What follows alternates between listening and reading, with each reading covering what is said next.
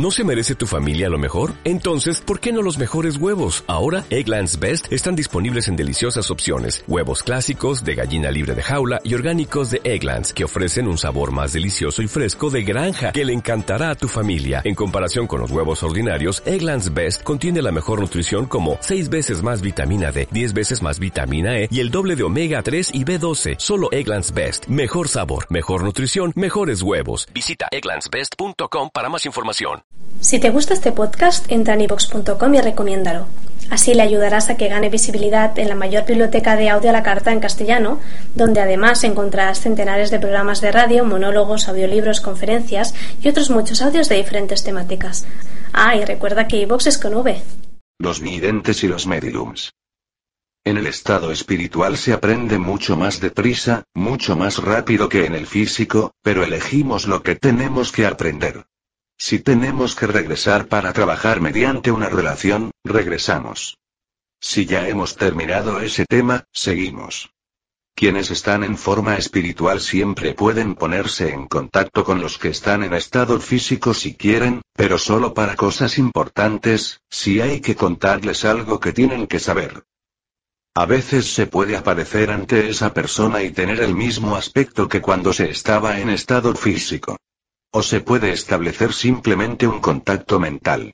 A veces los mensajes son crípticos, pero la mayoría de las veces la persona sabe a qué se refieren. Comprenden que es contacto mental. Según mis investigaciones y experiencias con miles de pacientes y mis averiguaciones sobre los poderes de algunos de los mediums psíquicos con más poderes del mundo, al parecer no estamos solos en el universo. Más allá de nuestra dimensión física, el mundo oculto parece que se encuentra habitado por toda una serie de espíritus de distintos desarrollos y capacidades. Algunos han evolucionado mucho y otros poco. Algunos han vivido vidas físicas en la Tierra y están entre existencias. Otros ya han terminado y no tienen que regresar, a no ser que quieran hacerlo para ayudar a la humanidad. Y aún hay otro grupo que no se ha encarnado en nuestro mundo físico y nos ayuda desde el otro lado. Da igual que les llamemos espíritus, ángeles o guías. Existen numerosas pruebas de su existencia, que han ido recogiendo muchas culturas y religiones diversas a lo largo de los siglos. Los bebés y los niños pequeños suelen ser conscientes de los espíritus y las energías de amor que hay a nuestro alrededor, pero su capacidad de comunicación es limitada. Los adultos tendemos a no creerles y relegamos sus observaciones y percepciones al campo de la imaginación y la fantasía. Y sin embargo, las cosas que ven o oyen suelen ser muy reales. Cuando morimos y abandonamos el cuerpo físico, pasamos al nivel de conciencia en el que nos sentimos más cómodos. Cuanto más amor y sabiduría experimentemos, más avanzados estaremos en el otro lado. Sigue sorprendiéndome la similitud de los conocimientos que me transmiten mis pacientes cuando están en estados meditativos o hipnóticos profundos. Gente que no ha acabado los estudios, físicos nucleares, abogados y atletas profesionales me cuentan prácticamente las mismas cosas sobre el estado espiritual y nuestro objetivo en la Tierra, lo que da bastante credibilidad a sus experiencias. Quiero subrayar una vez más que esos descubrimientos son médicos y que los he ido acumulando a partir de muchos cientos de pacientes. Encontrar tanta similitud y tantas correlaciones es algo sumamente significativo desde el punto de vista estadístico. A algunos individuos se les da mejor comunicar conocimientos de fuentes espirituales.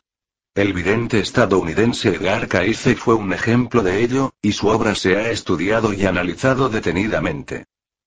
Todos hemos oído hablar de los poderes de algunos videntes y clarividentes de Oriente, como Paramahansa Yogananda, pero en Occidente también hay personas con dotes parecidas.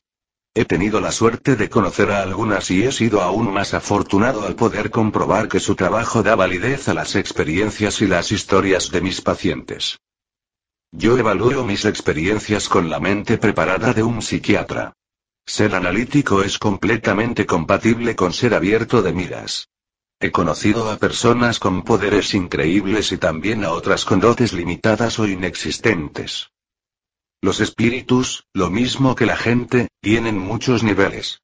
Los de los niveles inferiores pueden transmitir mensajes equívocos o incluso perjudiciales, normalmente a personas con poderes de medium limitados o faltos de un desarrollo espiritual adecuado.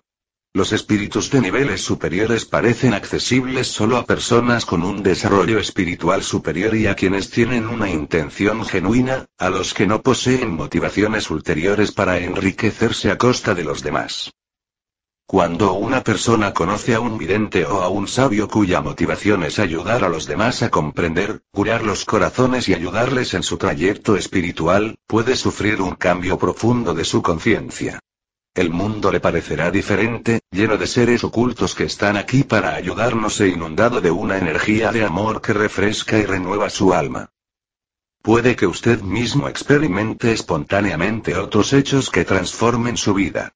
Los sueños, las experiencias de Deja Vu, los episodios de clarividencia y otros sucesos paranormales, incluidas las experiencias cercanas a la muerte, pueden provocar un despertar permanente a la verdadera naturaleza de la realidad.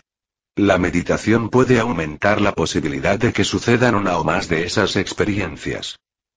Sin embargo, los seres humanos tendemos a olvidar, o al menos a racionalizar y minimizar, cualquier experiencia que consideramos improbable o extraordinaria. Es más, dejamos que la mente lógica reste el significado espiritual a la experiencia. Alguien dijo una vez que lo que llamamos coincidencias, en realidad son las huellas dactilares de Dios. No puedo inducir regresiones a un número suficiente de ustedes, ni formar a bastantes terapeutas para que traten a todo el mundo, y me refiero a todo el planeta. Pero lo que sí puedo es compartir estas historias y experiencias verdaderas con ustedes, recordándoles una vez más su naturaleza espiritual y que en todo momento les llena y les rodea una energía de amor y ayuda. Como decían los místicos cristianos, no se trata de seres humanos que tienen una experiencia espiritual, sino de seres espirituales que tienen una experiencia humana. A medida que he ido explorando más y más en la mente humana y en los límites de la conciencia, me he topado con gente con poderes extraordinarios. Algunos acceden a información que normalmente no puede conseguirse a través de los cinco sentidos. Parece como si tuvieran un sexto sentido, un conocimiento o una intuición interiores, y a veces la información recibida de ese modo puede ser bastante precisa. Otros tienen poderes de medium, la capacidad de recibir y transmitir mensajes y conocimientos de seres del otro lado, sean guías espirituales, seres queridos ya fallecidos u otras fuentes de conciencia situadas fuera de los límites habituales del cuerpo y del cerebro. A la gente que de verdad tiene aptitudes no le hace falta engañar, utilizar trucos o magia. Saben cosas que no pueden saber según nuestra concepción actual del funcionamiento de la mente humana. Sus dotes son auténticas. Por otro lado, el campo de los videntes y los mediums está repleto de oportunistas, farsantes y manipuladores. Es muy importante ser capaz de separar a los auténticos de los falsos. He aquí algunas reglas generales. 1. Todos tenemos poderes psíquicos y muchas más aptitudes intuitivas de las que conocemos o utilizamos. Sopese detenidamente cualquier dato o material que reciba de un vidente, de acuerdo con su propia sabiduría intuitiva. Si la información que le ha dado no le parece correcta o no encaja, es probable que sea incorrecta. También usted tiene poderes psíquicos. 2. Es inevitable que el vidente o el medium procese toda la información que recibe antes de transmitírsela a usted, por lo que puede quedar sensiblemente distorsionada por los procesos mentales de esa persona. El alcance de la distorsión depende de los intereses individuales del medium. Los videntes son seres humanos, e incluso uno con poderes puede transmitir información distorsionada si se entromete en sus problemas, estados de ánimo, preocupaciones o deseos personales. 3. Los oportunistas suelen cobrar mucho dinero, intentan que la persona dependa de sus consejos y les considere especiales, con poderes que nadie más posee, gurús a los que hay que seguir. Cuando se percata estas tácticas, salga con la mayor rapidez que le sea posible. Me sorprendió mucho descubrir que en Sudamérica, los mediums y los curanderos con poderes de verdad muchos de los cuales se ganan la vida con otras profesiones, se desplazan a menudo hasta la casa de personas con problemas financieros que necesitan su ayuda o sus cuidados. Piden permiso en el trabajo, se pagan ellos mismos el transporte y no les cobran nada a sus pacientes. 4. El crecimiento verdadero es un proceso interior. Aunque un vidente puede ayudarle a descubrir cómo acceder a su sabiduría interior, con la suficiente meditación usted se convertirá en su propio vidente y superará la necesidad de indicaciones externas. Sin embargo, al principio la validez que dé un vidente o un medium que trabaje con una distorsión mínima puede ser de mucha ayuda. 5. Los poderes de videntes o de mediums no se corresponden necesariamente con la evolución espiritual. Algunos mediums con muchas aptitudes se han comportado de forma muy egoísta, incluso vilmente. No le confiera una categoría espiritual injustificada a alguien simplemente porque tenga poderes paranormales extraordinarios. Se presta a que le manipulen y abusen de usted si cree que porque un medium tiene poderes es necesariamente una persona íntegra. 6. También es conveniente recordar que, en su mayoría, los mediums y los videntes no son terapeutas ni especialistas en salud mental con formación en técnicas terapéuticas. No espere que sus miedos, sus síntomas o sus problemas desaparezcan milagrosamente tras una sesión de evidencia. No se haga ilusiones de que vaya a producirse una interpretación terapéutica que de repente haga que encajen todos sus problemas y le permita comprender algo que le cure. Lo que hacen no es eso. Les faltan años de formación, en su mayoría, y no están preparados para analizar e interpretar el material que pueda surgir. Lo perciben y se lo presentan. Puede que consigan vislumbrar algo de otro mundo y que eso sea de sumo valor para curarle, pero eso no es psicoterapia. Si un medium le cuenta algo inexacto o incluso perjudicial, recuerde que no se trata necesariamente de un terapeuta preparado y compasivo. Juzgue al medium, en caso necesario, como juzgaría a otra persona. No renuncie a su autoridad o a su integridad ante nadie. 7. Aunque a menudo admiramos e incluso envidiamos a personas que tienen grandes poderes como vidente o medium, no debemos perder de vista cuáles son nuestros auténticos objetivos.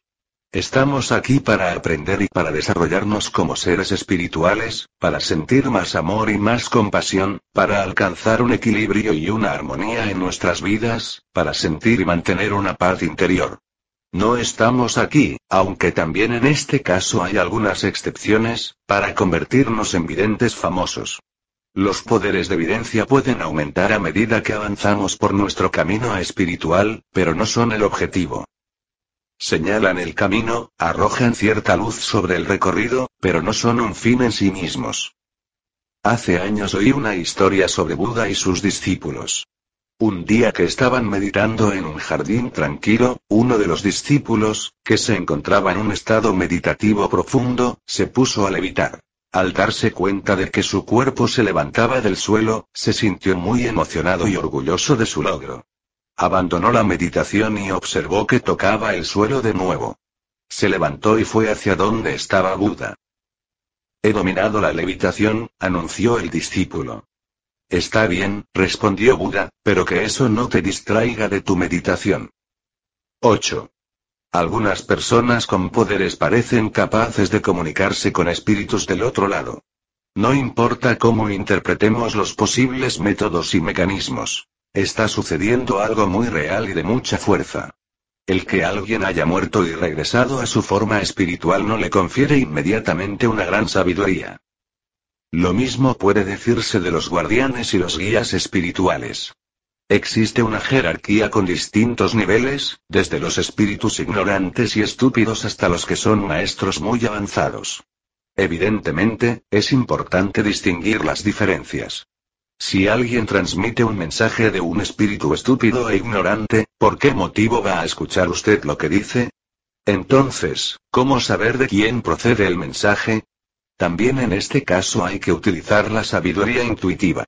Puede reconocer a los espíritus de nivel avanzado por su exactitud y por el contenido de amor de sus mensajes. Suelen tener acceso a detalles privados que dan validez a la experiencia. 9. El medium puede recibir mensajes del otro lado en forma de símbolos, metáforas o visiones. Esa parte de la comunicación puede ser muy precisa. Sin embargo, si el medium intenta interpretar o comprender el símbolo, introduce con frecuencia distorsión en el mensaje. La interpretación del medium puede ser engañosa o inexacta. Por ejemplo, puede que el medium vea una rosa y le pregunte al cliente si tiene un jardín o si las flores son importantes para él. Eso puede confundirle. En realidad, la imagen puede ser una referencia a la abuela del cliente, que se llamaba Rosa. Lo ideal es que el medium describa solo lo que vea. Interrogación de apertura rosa significa algo para usted, en ocasiones, en especial cuando los mensajes recibidos llegan en forma de palabras, el medium puede creer que la comunicación es poco clara, como si estuviera escuchando una radio con muchas interferencias.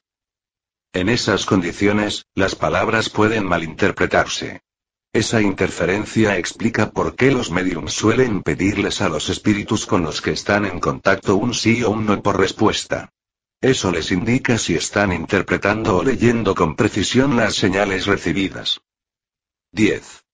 Los videntes y mediums con poderes pueden ayudarnos muchísimo, sobre todo cuando vislumbran el otro lado y nos transmiten mensajes de nuestros seres queridos fallecidos. A través de ellos experimentamos la realidad de la vida después de la muerte, la naturaleza de nuestras almas inmortales, las oportunidades de reencontrarnos con nuestros familiares y amigos pueden aconsejamos sobre el modo de vida que llevamos, sobre valores, sobre lo que es importante y lo que no lo es. Sin embargo, en última instancia tenemos que experimentar todas esas cosas directamente, en nuestro interior. Cuando experimentamos es cuando sabemos de verdad. Cuando oímos o vemos o sentimos directamente a nuestros seres queridos fallecidos es cuando sabemos que solo estamos separados temporalmente. Cuando podemos experimentar directamente lo divino, con éxtasis y asombro, es cuando despertamos como los sabios y los místicos despertaron antes que nosotros. Hay muchas formas de aumentar la sensibilidad de la propia vivencia. Escuche sus intuiciones y confíe en ellas. Observe si a menudo son correctas. Por ejemplo, cuando suena el teléfono intente adivinar quién llama.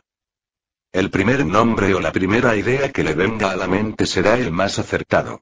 Practique juegos de intuición parecidos siempre que tenga oportunidad, por ejemplo, de qué color va a ir vestido un amigo con el que se tiene que ver. Muchos de los ejercicios que figuran al final de este libro, como la psicometría, las caras, el rastreo de energía y las visualizaciones, también le permitirán practicar más y perfeccionar sus dotes de evidencia e intuitivas. También pueden manifestarse esos poderes cuando realice esos ejercicios. Las dos meditaciones más largas del apéndice B supondrán también una práctica muy útil. El arte de la meditación se trata también en detalle más adelante. La práctica habitual de la meditación o una técnica introspectiva relacionada abren asimismo los canales psíquicos y permiten experimentar directamente el mundo psicoespiritual. Querer abrirse a experiencias de evidencia también es importante. Antes de irse a la cama, dígase que tiene que ser receptivo ante sueños y mensajes psíquicos. Intente que se presenten y acuérdese de anotar sus experiencias al despertar. Incluso la conciencia creciente de que su naturaleza verdadera es espiritual servirá para aumentar las posibilidades de tener experiencias místicas y psíquicas. Su mente se sentirá más cómoda y a gusto con fenómenos de ese tipo y dará pie a que se den más. Como ha dicho el escritor Wayne ayer, lo verá cuando lo crea. Una de mis pacientes estaba sufriendo mucho por la muerte de su hijo, que había fallecido en 1994 a los 13 años. Fue algo repentino, inesperado, debido a una hipertrofia del corazón que no le habían diagnosticado. Su hermana estaba con él cuando murió. La familia empezó a visitarme para intentar superar la tragedia. Dos años después, la madre entró en mi consulta con su marido y sus hijas, una de 12 años y la otra un bebé que tenía hambre y estaba inquieto. Se fue con la pequeña para darle el pecho mientras los otros dos se quedaban conmigo en la consulta. Empezamos a hablar de coches, y de repente el hombre se puso muy triste. ¿Qué pasa? Le pregunté. Mi hijo tendría ahora 15 años y yo estaría enseñándole a conducir. Si estuviera vivo, siempre me había hecho ilusión conducir con él, y ahora nunca tendré oportunidad de hacerlo, dijo en voz baja. Hablamos de su tristeza durante un momento y después pasamos a otros temas. Cuando regresaron la madre y el bebé, empecé un ejercicio de imágenes guiadas con ella y con la otra hija. El padre iba paseando con el bebé en brazos por la parte de atrás de la consulta para que se durmiera. Les pedí a las dos que se imaginaran un cofre muy hermoso y que lo llenaran con las cosas que de verdad necesitaban en sus vidas. La madre se puso a llorar en silencio. Después le pregunté qué había experimentado. He visto a mi hijo, contestó, y para mí era muy vívido y real. Me he puesto a meterlo en el cofre y entonces me ha hablado. No tienes que meterme en el cofre, ha dicho. Le he contestado que quería que estuviera siempre conmigo, y entonces me ha respondido. Estoy contigo en todo momento. Os quiero a todos. Dile a papá que tiene razón. Me encanta conducir con él, sobre todo cuando está solo. Ella no sabía nada de la tristeza ni de los lamentos de su marido, ni de nuestra conversación de un rato antes. La visión de su hijo y la conversación la ayudaron mucho a empezar a superar su dolor. Era una experiencia propia, y de inmediato le dieron validez su marido y su hija. Había establecido contacto con su hijo. Tenía la sensación de que había hablado con él de verdad. Su familia se sintió unida gracias a esa experiencia directa con él. Seguían sufriendo, pero había empezado su recuperación. Todos somos seres espirituales. Todos somos capaces de tener experiencias de evidencia directas, como aquella madre con su hijo muerto. Sin embargo, para la mayoría de nosotros es más fácil recibir esos mensajes del otro lado de un modo algo más indirecto, a través de un medium que tenga poderes de verdad y buen corazón. Las consecuencias de esos mensajes de nuestros seres queridos muertos, pueden tener también mucha fuerza y cambiar nuestra vida.